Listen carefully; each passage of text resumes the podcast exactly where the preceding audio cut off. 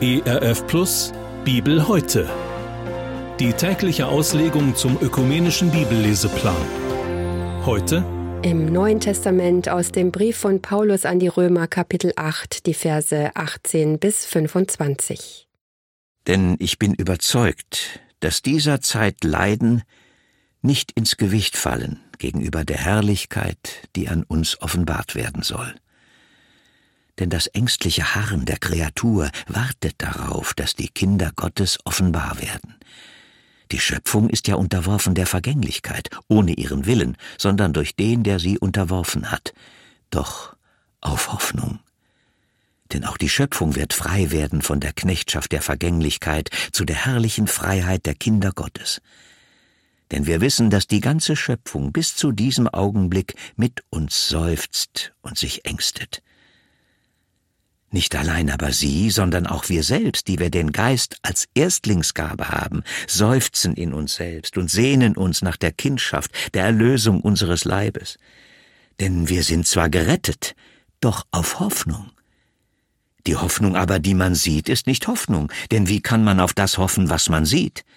Wenn wir aber auf das hoffen, was wir nicht sehen, so warten wir darauf in Geduld. Das war der Bibeltext für den heutigen Tag, entnommen aus der großen Hörbibel mit freundlicher Genehmigung der Deutschen Bibelgesellschaft. Hier noch einmal die Bibelstelle. Im Neuen Testament aus dem Brief von Paulus an die Römer Kapitel 8, die Verse 18 bis 25. Wir hören jetzt Gedanken von Klaus Brandt aus Lauf. Unser großes Ziel heißt Herrlichkeit. Heute gehen wir ihm einen Schritt mehr entgegen. Habe ich dieses Ziel so hoffnungsvoll im Blick, dass es mein Denken, Fühlen und Handeln erfüllt und bestimmt? Tröstet es mich im Leiden, wie es Paulus hier schreibt? Im Neuen Testament finden wir über 300 Ausblicke, Erinnerungen und Hinweise auf die Wiederkunft Jesu und die Herrlichkeit bei ihm, die auf uns wartet. Rechnerisch gibt es in jedem Kapitel des Neuen Testaments einen Hinweis auf unser Ziel ewige Herrlichkeit. Was wissen wir über diese Herrlichkeit? Der Jünger Johannes hat Jesus vor Augen und schreibt, wir sahen seine Herrlichkeit, voller Gnade und Wahrheit. Herrlichkeit ist also die sichtbare Herrschaft Jesu, die einmal alle Menschen sehen, anerkennen und staunen davor ihre Knie beugen werden. Herrlichkeit, das ist das Reich des Friedens, der Liebe und der Gerechtigkeit, nach dem sich heute schon die ganze Schöpfung sehnt. Mit der Herrlichkeit, dem Herrsein Jesu, hat alles irdische Leiden ein Ende. Alle Krankheit und Angst, alle Feindschaft und aller Lebenskampf, aller Leistungsdruck und alle Überforderung. Herrlichkeit wird sein, wenn Gott alle unsere Tränen abwischt und weder Leid noch Geschrei noch Schmerz mehr sein wird.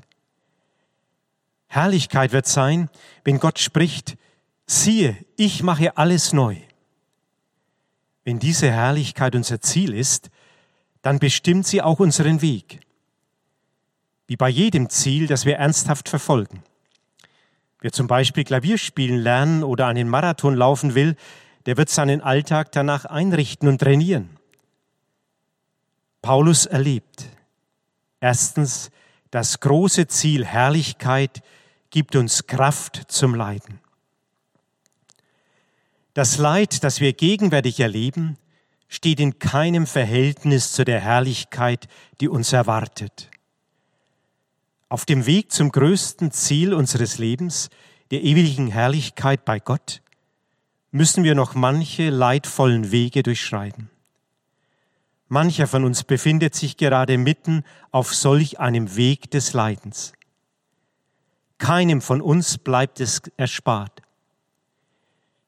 Wir müssen alle durch die Leiden dieser Zeit, durch das Leiden an uns selbst und so manchen Mitmenschen, durchs Leiden an der Welt und der christlichen Gemeinde, durchs Leiden an Krankheit, Sünde und Tod, an der Ungerechtigkeit und Friedlosigkeit dieser Welt. Gerade als Nachfolger Jesu können und dürfen wir ihnen nicht ausweichen, sondern sollen mit Jesus hindurchgehen. Die Gefahr des Leidens ist, dass uns der Schmerz, die Krankheit und Not oder Enttäuschung so in Gefangenschaft nehmen kann, dass sich alles Denken nur noch darum dreht. Wir sehen und hören nichts mehr anderes. Wie überwindet Paulus als vielfach leidgeprüfter Christ diese Gefahr? Er ordnet das Leiden ein. Es ist zeitlich und wird vergehen. Er vergleicht es mit der vor uns liegenden Herrlichkeit und sagt, das Leiden der Zeit wiegt nichts im Vergleich zur wunderbaren Ewigkeit bei Gott. Er relativiert das Leiden, indem er es in Beziehung setzt zur ewigen Herrlichkeit. In den schwersten und tiefsten Leiden meines Lebens war mir der Durchblick in Gottes Welt der größte und oft einzige Trost. Als mein Bruder und zugleich bester Freund mit 49 Jahren tödlich verunglückte, tröstete mich dieses Wissen. Er ist jetzt bei Jesus und dort sehen wir uns wieder. Ich glaube, dass er mir auch jetzt in der unsichtbaren Welt noch nahe ist und meinen Weg begleitet. Paulus zeigt uns eine weitere Folge unseres Glaubensziels. Zweitens, das große Ziel Herrlichkeit gilt der ganzen Schöpfung. Dieses große Ziel umfasst die ganze Schöpfung und Weltgeschichte. Es öffnet uns einen weiten Horizont. Was lehrt uns Paulus hier über die ganze Schöpfung? Unser Leib ist noch nicht erlöst. Noch kann er in Krankheit, Leiden, Angst und den Tod fallen. Und wenn wir krank werden, liegt es nicht an unserem mangelnden Glauben, sondern an unserem unerlösten Körper. Aber nicht nur wir Menschen sehnen uns nach der letzten Erlösung unseres Leibes, sondern die ganze Schöpfung ist durch unsere Sünde mit in die Vergänglichkeit gerissen.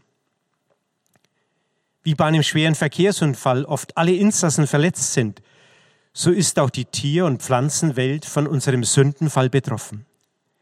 Deshalb sehnt sie sich genauso wie wir nach der Freiheit von Angst und Tod. Unbewusst fiebert die ganze Schöpfung dem einen Tag entgegen, an dem die Kinder Gottes offenbar werden. Das heißt ans Ziel der Herrlichkeit kommen und in sichtbare Gemeinschaft mit Gott leben. Ich denke, dass die meisten von uns schon mitgelitten haben an der Ängstlichkeit der Tierwelt. Wir werden uns dann auch mitfreuen, wenn sie mit uns erlöst wird von ihrem Leiden. Welche Folgen hat dieses Wissen und dieser Weitblick für unseren Umgang mit der Schöpfung? Wir wollen jetzt schon einen versöhnten und bewahrenden Umgang mit allen Geschöpfen Gottes einüben.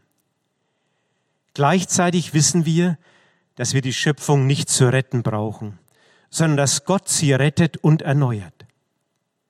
Dann bricht eine neue Zeit an, in der Löwe und Lamm beieinander liegen werden.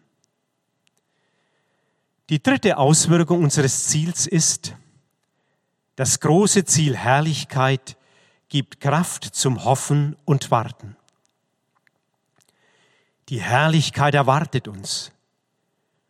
Gott wird sie an uns offenbar machen. Wir haben schon als Vorschuss den Geist Gottes empfangen. Wir sind zwar gerettet, aber noch ist alles erst Hoffnung. Darum müssen wir geduldig warten. So steht es in unserem Gotteswort. Wer eine große und feste Hoffnung hat, kann warten. Er kann den Spannungsbogen bis zum Ziel durchhalten, bis zur Erfüllung der Hoffnung. Hoffnung ist die wichtigste Ressource im 21. Jahrhundert, hat mich ein Soziologe und Zukunftsforscher gelehrt. Weil wir in der Auferstehung Jesu und seinem Versprechen wiederzukommen eine feste begründete Hoffnung haben, können wir jeden Tag hoffnungsvoll leben. Diese Hoffnung lässt uns nicht zu Schanden werden. Die Hoffnung auf unser großes Ziel Herrlichkeit hilft uns, die Leiden auszuhalten, im täglichen Kampf durchzuhalten. und immer wieder zu einem hoffnungsvollen Leben durchzustarten. Nie will ich aufhören, neu anzufangen, im Glauben, Hoffen und Lieben.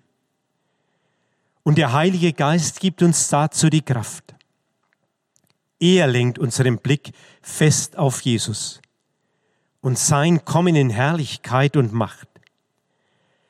Darum will ich erwartungsvoll und geduldig warten und täglich das Beste geben, bis er kommt. Wo brauchen Sie gerade neuen Mut zum Hoffen und Warten? Der Heilige Geist stärke Sie dazu. Bibel heute. Auch als Podcast oder im Digitalradio DAB. Hören Sie ERF. Gutes im Radio.